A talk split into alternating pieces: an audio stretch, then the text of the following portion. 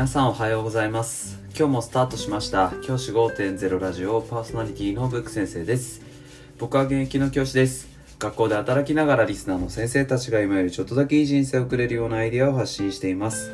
より良い授業、学級経営、働き方、同僚保護者、児童、生徒との人間関係、お金のことなど、聞かないよりは聞いた方がいい内容を毎朝6時に放送しています。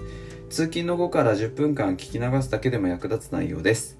一人でも多くのリスナーの先生たちと一緒に良い教師人生を送ることが目的のラジオです。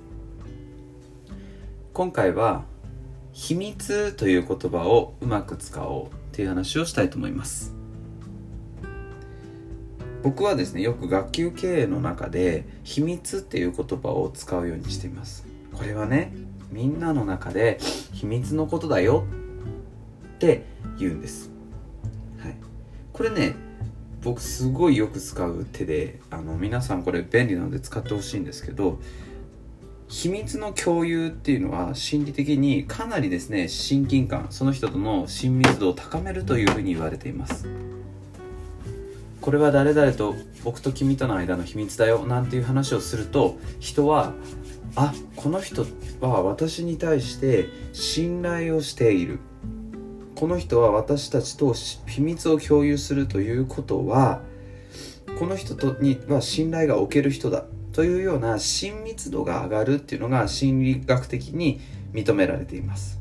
実際そうじゃないですかね。先生方も例えば同僚の先生と話をしててこれは〇〇さんにしか言わないよ。これ秘密だけどね。なんていうふうに言われるとあこの人は私のこと信用してくれてんだろうか。信用してくれてるんじゃないかなって思いますよね。はい、これがですね僕大事にしていることなんですね。はい、こういうふうにですね実はこの何かを秘密を共有するっていう経験が人と人との人間関係を作っていくっていうのが実際にありますで僕はこの秘密の共有をよくしていますただしその秘密の共有をする上で大事なこともあってそれはもちろん教員間では子供同士じゃなくてね教員の間ではその秘密はないっていう状態ですね。例えば学級でレクリエーションをしよう。他の人には秘密だよ。なんていうふうに学級で話をしてます。一方で先生方にはもちろんすいません学級で秘密のというふうには名前を付けたんですけど、えっと、レクリエーションをしようと思ってます。なので申し訳ないんですがご理解いただければと思います。という話はしてあります。こういうふうにしてですねなんかこうもちろん秘密というふうに言いつつも先生方はなんとなく知っている状態を作る。こういうことが大事になってきます。こういうふうにしていくと先生方の中でもあの何ですか理解がある上で秘密になっている。ということでまあ勝手なあの何ですかね単独行動ではなくなるっていうふうなことも大事になってくると思います。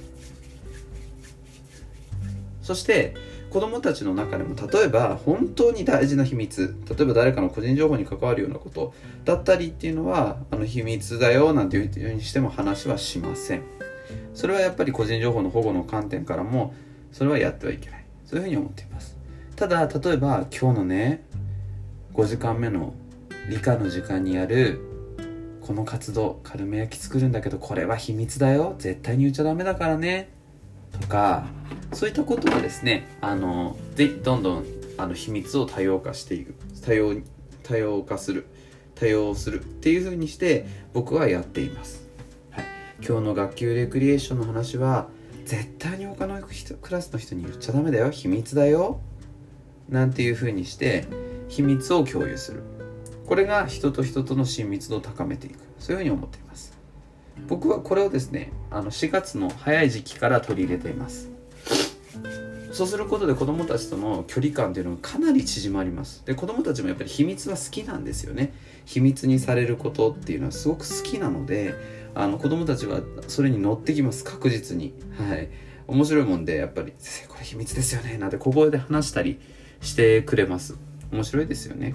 そういうふうにしてですねあのぜひですねうまいことあのいい秘密を学級の子たちとあるいは学級担任じゃなくても教科担任の子たちと共有してあげることでその子たちとの親密度が高まっていく。そういうふうに僕は感じています。是非ですねそういった意識で取り組んでもらえれば嬉しく思います。